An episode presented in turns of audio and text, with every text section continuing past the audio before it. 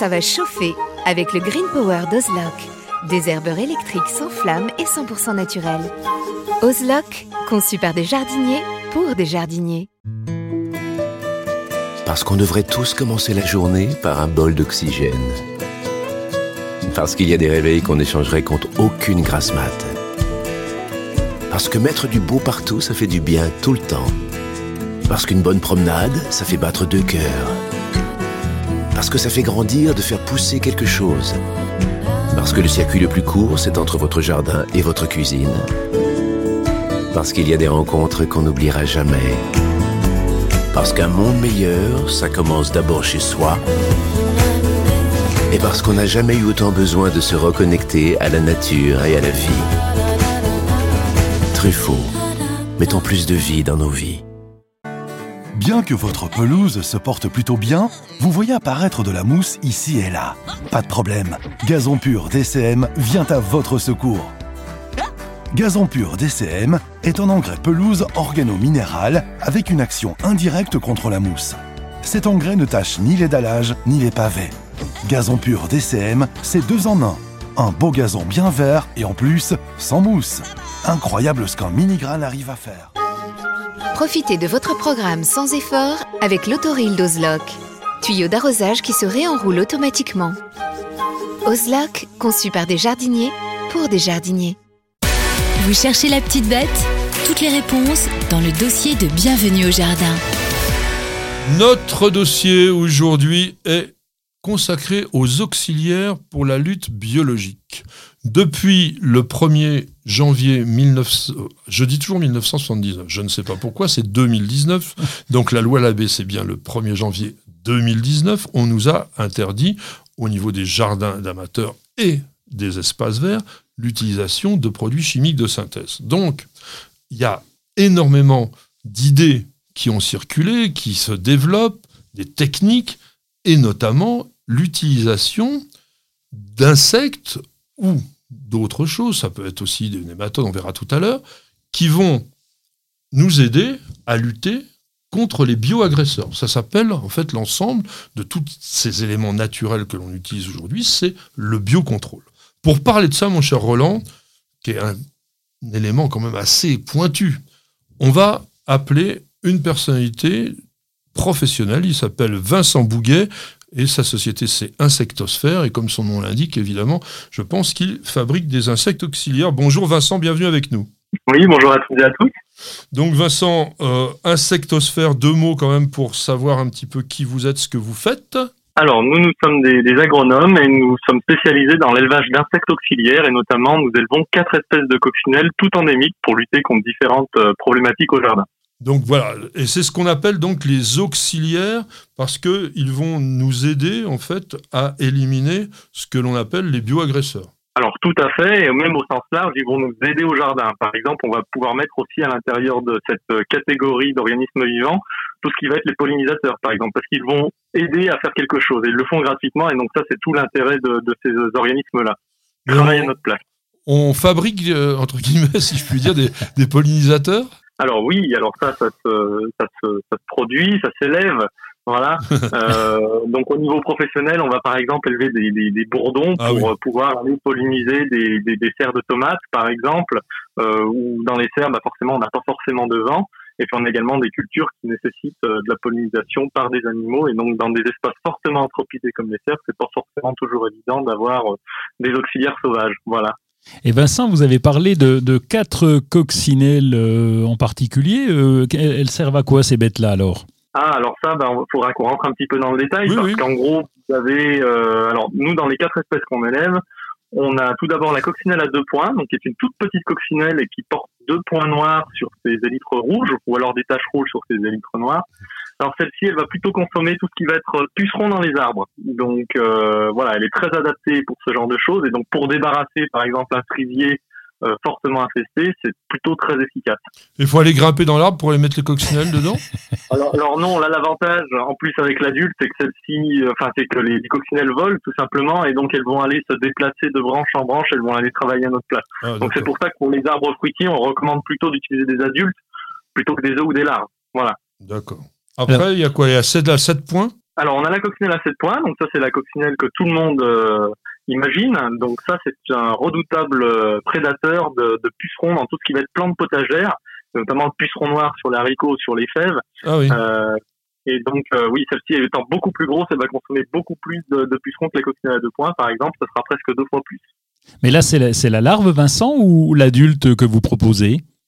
Alors, nous, on propose les œufs, les larves et les adultes. Ah oui. Alors, tous ces stades ont des intérêts différents. Les œufs, ça va plutôt être pour une, un début d'infestation, par exemple. Les larves pour des plantes, euh, voilà, pas forcément très hautes parce que c'est pas forcément très évident à appliquer euh, dans les arbres. Euh, et puis, bah, les adultes, ça va être aussi pour euh, avoir une certaine colonisation et pour avoir une, une résistance. Il faut savoir que les larves de coccinelle, c'est très efficace contre les pucerons.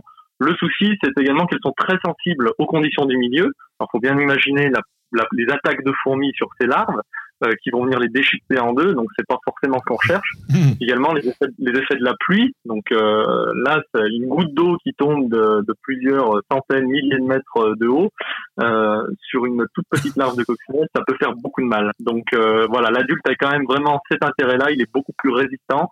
Il va pondre. Euh, et il mange également beaucoup, beaucoup de pucerons. Donc finalement, quand on parle des larves et des adultes de coccinelle, je suis toujours un peu mitigé parce que pour moi, c'est pas forcément la larve qui est l'insecte, le stade le plus utile. Ça va plutôt être l'adulte, selon moi, qui est beaucoup plus résistant et qui va justement donner une descendance beaucoup plus rapidement. Euh, et donc, pour moi, c'est plus intéressant euh, d'utiliser des adultes. Et on, on, sait quand on achète des adultes si on a une bonne répartition de mâles et de femelles et s'ils vont se reproduire ou? Grosso modo, c'est 50-50 chez les coccinelles. Donc euh, voilà, sur une vingtaine d'adultes, euh, bon, on aura, on aura des, des, des, des pourcentages qui seront euh, à peu près répartis de manière homogène. Est-ce que l'on a des résultats tout de suite? Est-ce que est-ce qu'il ne faut pas attendre une saison, deux saisons pour qu'il y ait une sorte d'équilibre biologique qui s'installe au jardin, ou est-ce qu'il faut recommencer tous les ans? Alors en général, euh, là je vais pas donner un exemple, par exemple sur les sur les arbres fruitiers. Euh, on peut avoir des frisiers qui sont nettoyés en 15 jours avec un lâcher d'adultes de coccinelle à deux points. Euh, et ça, c'est plutôt très intéressant parce qu'on a vraiment le retour sur investissement tout de suite. Mmh. Et après, ensuite, c'est vrai que ces coccinelles-là, elles peuvent se maintenir dans le milieu euh, et avoir un effet sur le long terme également. Chose qu'on n'aura pas forcément avec un insecticide euh, biologique qui va avoir une action à un instant T, mais qui n'aura pas une une action sur sur un an, sur une saison ou sur ou sur deux ans par exemple.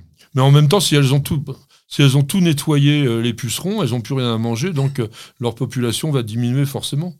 Alors là, là, on parle sur une plante à un instant donné, mais c'est vrai que si on a des adultes, par exemple, les adultes sont quand même mobiles, elles vont aller dans l'environnement proche, et donc elles vont consommer des pucerons euh, à droite, à gauche, euh, donc chez le voisin potentiellement également.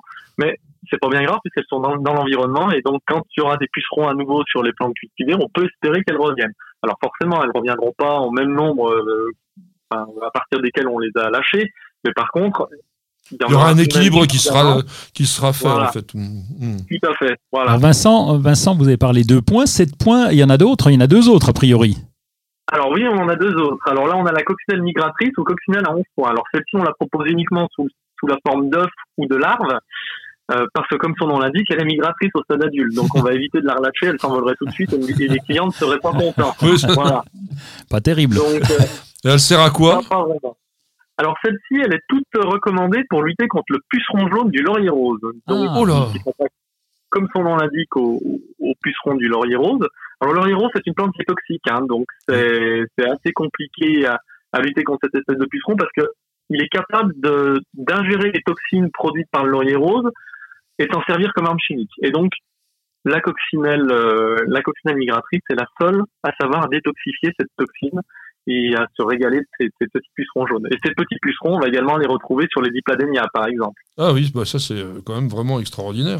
Alors quand même, vous êtes euh, aussi des grands spécialistes de la chrysope. Est-ce qu'on peut dire quand même deux mots sur ce...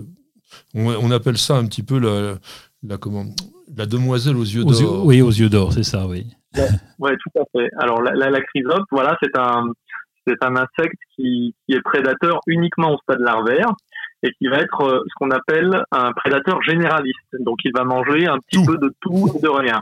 Voilà. Donc euh, par exemple, il va pas être capable de manger des pucerons, des cochenilles farineuses, des tripes, des acariens. Euh, également des chrysopes. voilà.